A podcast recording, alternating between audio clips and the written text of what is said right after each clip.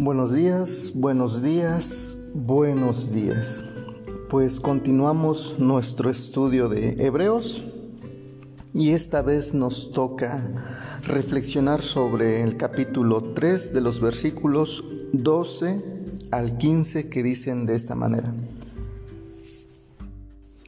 Cuídense, hermanos, de que ninguno de ustedes tenga un corazón pecaminoso e incrédulo que los haga apartarse del Dios vivo.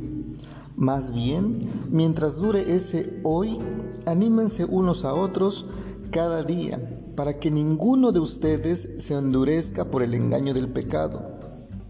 Hemos llegado a tener parte con Cristo, con tal que retengamos firme hasta el fin la confianza que tuvimos al principio, como se acaba de decir. Si ustedes oyen hoy su voz, no endurezcan el corazón como sucedió en la rebelión. Pues como hemos estado o como vimos la, la vez anterior, un grupo de personas pues se rebeló contra Dios, dudó de Dios, y esas personas, pues, en su duda, contaminaron a, las demás personas, a los israelitas.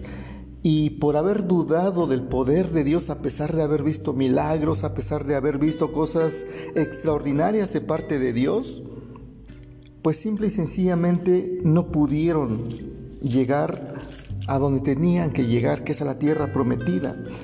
Ese grupo de personas pone a prueba a Dios a pesar, como habíamos mencionado, de haber visto muchos milagros portentosos de parte de Dios, no creían en Dios. Y a causa de esa rebeldía, de ese enojo y, de esa duda contra Dios, no pudieron entrar en la tierra prometida. Enojo y resentimiento tenían esas personas contra Dios cuando murmuraban contra él, según lo que leemos en Números capítulo 11, versículos 1 al 6, que dice de esta manera.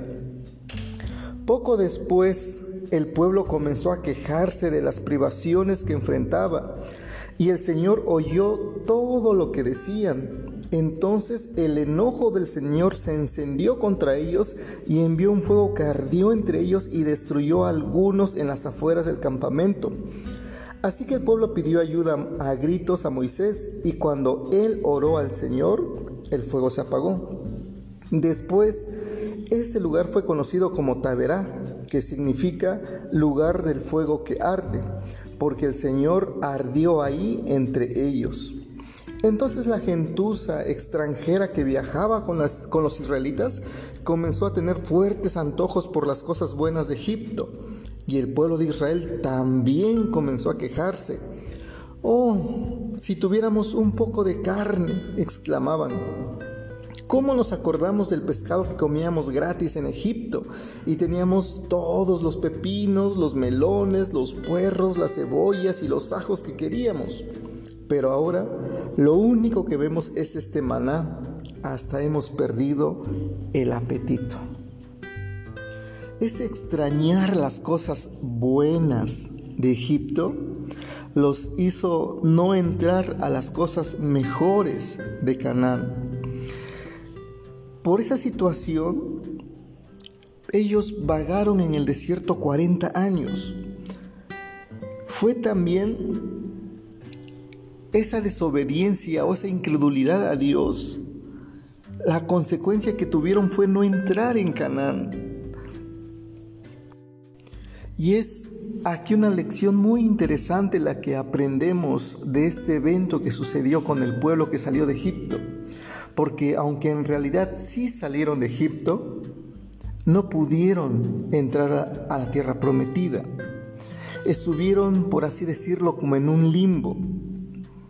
Ni eran ya de Egipto, ni pertenecían aún a Canaán. Estaban entre las dos tierras.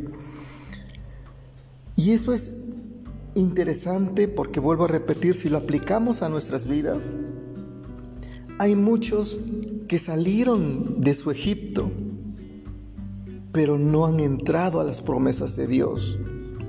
Dejaron una vida anterior de pecado pero no han llegado a la estatura del varón perfecto que es Cristo.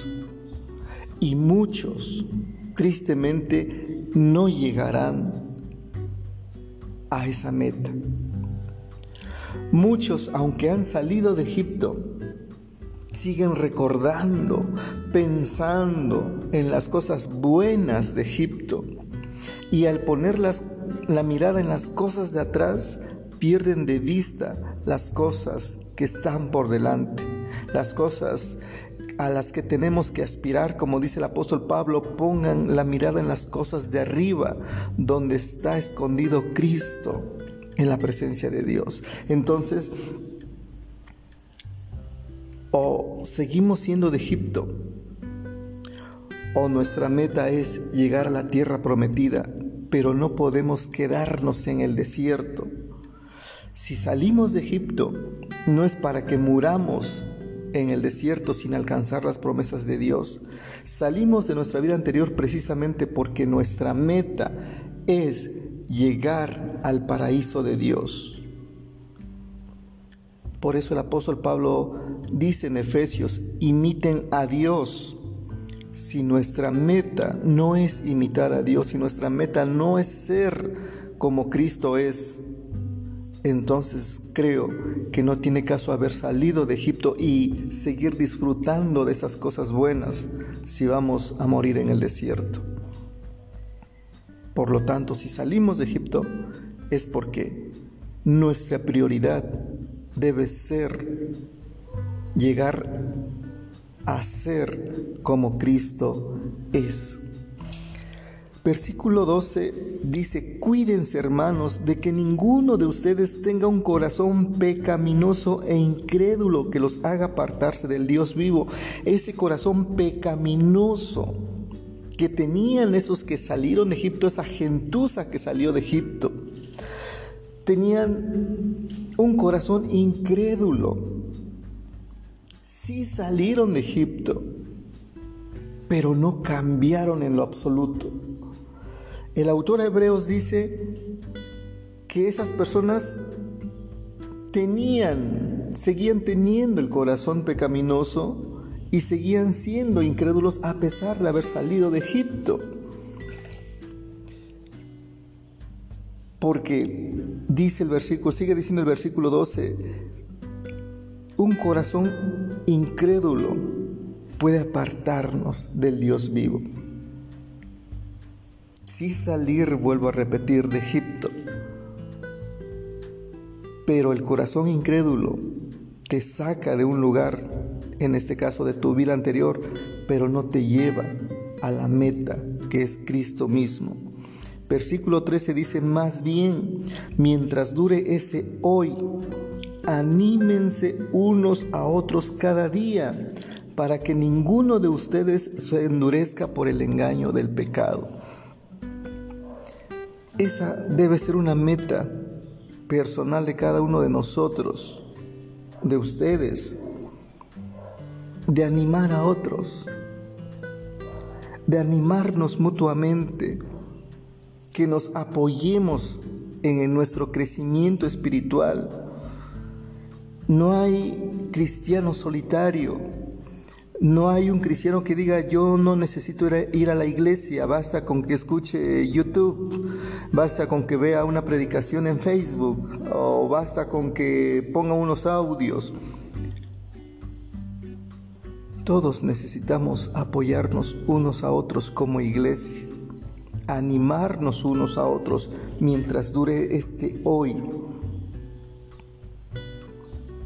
No podemos aislarnos de la iglesia. Somos la iglesia y necesitamos los unos de los otros. Dice, para que ninguno de ustedes se endurezca por el engaño del pecado. Es triste cuando, sobre todo cuando la iglesia, los cristianos, justifican su pecado. Yo soy así porque nací en un lugar donde la gente es así de enojona. Yo soy de esta manera porque Dios me hizo de esta manera. ni que fuera tanto, una canita al aire. No pasa nada, todo mundo lo hace. justificamos muchas cosas. Y el autor a Hebreos dice que justificar esos pecados lo único que hace es endurecer el corazón para que ninguno de ustedes se endurezca, dice, por el engaño del pecado. Versículo 14 dice, hemos llegado a tener parte con Cristo, con tal que retengamos firme hasta el fin la confianza que tuvimos al principio. Ya tenemos parte con Cristo y la evidencia es de que nos mantenemos firmes en el camino, en la confianza que tuvimos al principio. Esta frase me recuerda a lo que el apóstol Juan le escribe a la iglesia de Éfeso. Cuando le, les escribe y les dice, sí, qué bueno que tienen obras, qué bueno que trabajan, qué bueno que hacen esto, pero tengo en contra de ti que has olvidado a tu primer amor. Y sigue, y sigue diciendo el apóstol, por lo tanto recuerda de dónde has caído y arrepiéntete y haz las cosas del principio. Haz las cosas de ese primer amor, haz las cosas que, que tenías en el momento que conociste a Cristo, en ese principio. Por eso dice el autor de Hebreos, hemos llegado a tener parte con Cristo con tal que retengamos firmes hasta el fin la confianza que tuvimos al principio. Y yo creo que esa confianza, esa pasión del principio debería ser siempre principio.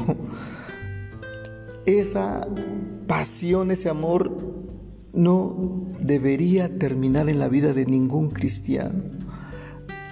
Un cristiano debería tener siempre esa pasión del principio, esa esperanza del principio, eh, ese amor del principio que nunca termine.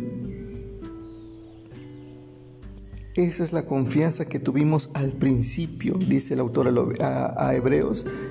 Y eh, Juan en Apocalipsis dice, haz las cosas del principio, de tu primer amor, apasionado, fervoroso, aferrado a las cosas de Dios. Así deberíamos nosotros actuar siempre. Termina el versículo 15 diciendo, como se acaba de decir, si ustedes oyen hoy su voz, no endurezcan el corazón como sucedió en la rebelión. Y ese es mi deseo, de verdad es mi deseo, de que si en estos días ustedes están escuchando la voz de Dios, por favor, no endurezcan su corazón. Animémonos unos a otros mientras dure ese hoy, mientras haya o siga habiendo esperanza. Hoy sigamos confiando y dependiendo de Dios. Que Dios te bendiga.